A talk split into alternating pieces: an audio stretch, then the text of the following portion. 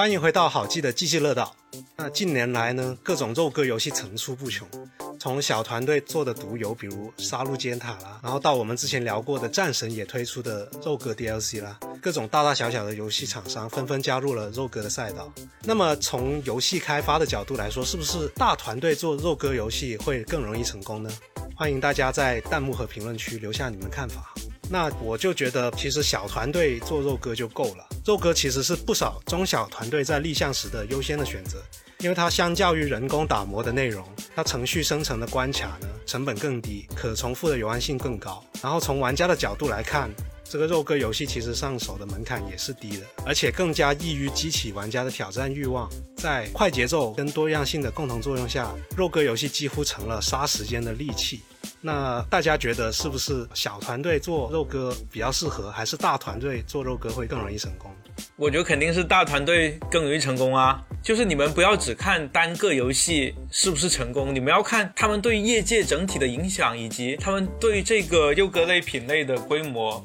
就游戏矩阵的深耕是否足够。呃，我这边举一个就比较典型的例子，大家有听说过吉比特这个游戏公司吗？嗯嗯嗯，有啊有啊，他们的代表作主要都是以其他元素结合肉鸽来实现整个游戏的玩法的，就比如说不思议迷宫，比如说伊洛娜之类的这些游戏，就是他们在做他们自己旗下的这些手游的时候，都是会把肉鸽作为一个主要元素去应用在他们的整个游戏玩法中的。就我们可以看到，在大团队里边，他们的思路就是说把肉鸽作为一个产品矩阵，然后围绕着这个产品矩阵，就疯狂的出不同性质的一个肉鸽产品，然后喜欢玩肉鸽的玩家会因为喜欢肉鸽加上某某某，就会去玩他们的游戏。所以我觉得从这一点上来讲，大团队会比小团队更成功的，从成功率上来讲是要更高的。既然如果你要提手游的话，那我拿手游的成功与否的判断标准来聊一聊。你刚才说的吉比特的那些游戏，现在有哪些游戏是在畅销榜前一百的吗？有吗？汗流浃背了吧？汗流浃背了吧？然后那第二点就是说，你刚才说的那些游戏，他们的团队有多大？有大于一百五十人吗？甚至说两百人以上吗？我觉得应该没有。所以，如果你说说大团队做肉鸽更容易成功的话，他对肉鸽这个玩法本身有做什么贡献吗？我们先来聊一下什么样的玩法设计是肉鸽吧。我会觉得说肉鸽是有三个必要的元素的。第一个就是刚才机会那边有提到的，它都是有一些程序生成的东西，它是通过一些提前设计好的组合、难度等等的这些规则来随机生成关卡或者敌人。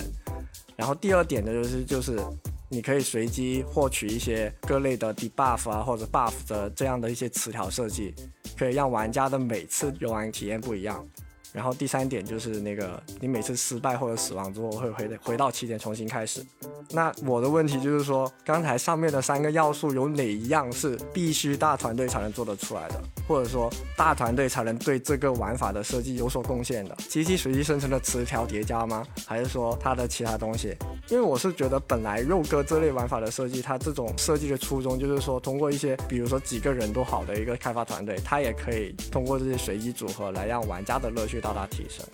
这是我的一个观点，就是大团队其实对肉鸽的必要元素，它没有任何的贡献，它没有给这个肉鸽添加更多的要素进去。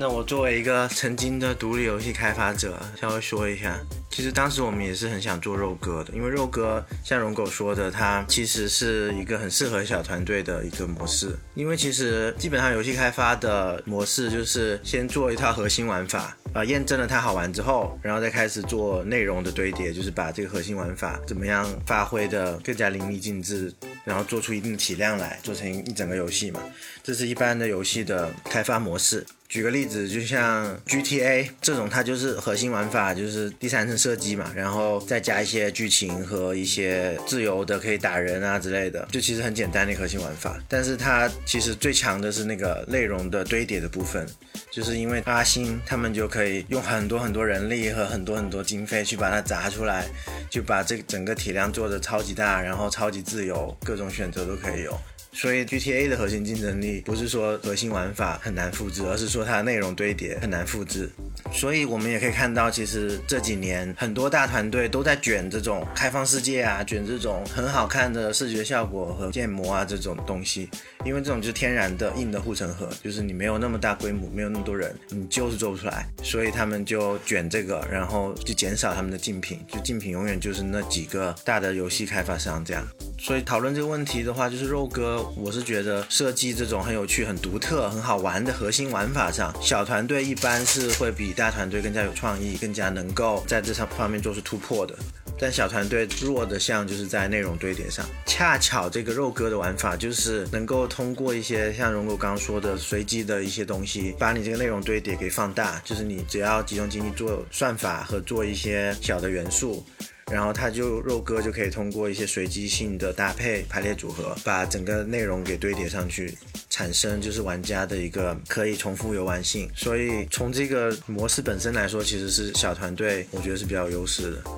关于这个方面的话，我也有一些经验分享。对于大团队来说，即使是做肉鸽的玩法，也并不需要全员去投入来做这么一个肉鸽，而是可能在选择其中的一些相关部门里面的部分人员去一起合作做一个这么个肉鸽玩法就可以了。就比如我之前做过的肉鸽系统是一个五百人的项目，但是涉及到的各个部门，比如策划里面的系统啊、关卡啊、数值啊、战斗啊、文案啊。然后美术侧的，比如交互啊、GUI 啊、场景啊，然后程序前后端加起来，再算上 QA 就是测试，总计其实也就三十多人左右。然后用三四个月左右就可以开发完成这么一个肉鸽的玩法。那这个玩法它的体量可以对标像星铁里面的模拟宇宙这种体量。当然，这么一个三十多人的团队吧，因为其实大团队里面的一部分人，所以他拥有的大团队的技术积累以及比较成熟的工作流来说。是肯定能够让开发的效率会更高的，从而更加专注于打磨，比如用户体验啊的一些东西。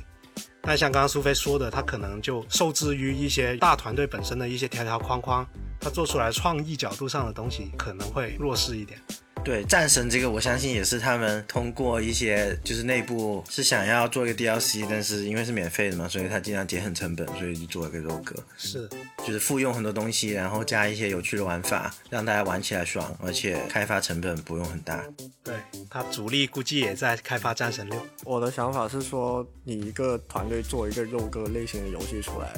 你团队大小真的没有什么太大的关系。而是反而是一个大的 IP，或者是它 IP 本身的影响力，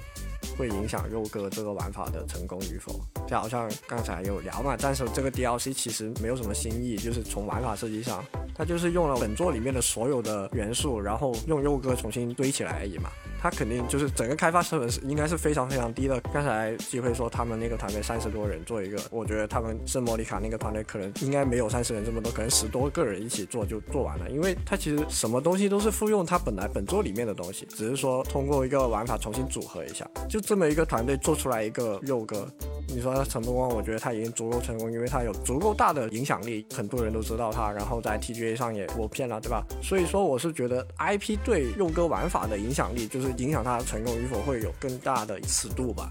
因为已经有足够多的玩家会因为这 IP 进来玩本作这个游戏，甚至是引出 DLC 也好，对吧？而肉哥这个玩法，我觉得真的就是跟团队有多大跟多小没有什么必要的联系。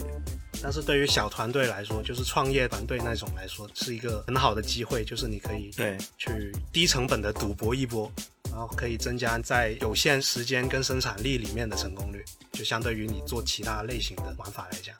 但现在的问题就是小团队做肉哥也做的太多了，导致肉哥这个赛道有点拥挤。但其实肉哥就是一个把这些玩法组合的一个形式嘛，其实主要创新还是在玩法本身。而且肉鸽也不是说你随便做一堆的那些东西，把它堆上去随机就可以的。就是像比如说新铁的模拟宇宙，它很明显就是设计的时候会有一些想法，就是有一个什么流派，这个什么流派可以做，比如说什么永动流或者是一个什么损血流，就是它是有设计在里面。然后这些空间就是小团队可以去创新、去弄得更加有趣的地方。也不排除有些流派是玩家自己发现的，不是他设计的初衷。对，这也是肉鸽玩法的其中一种惊喜之处吧。对对对。那我们休息一下，稍后再来聊聊，你是否已经对肉鸽游戏审美疲劳了？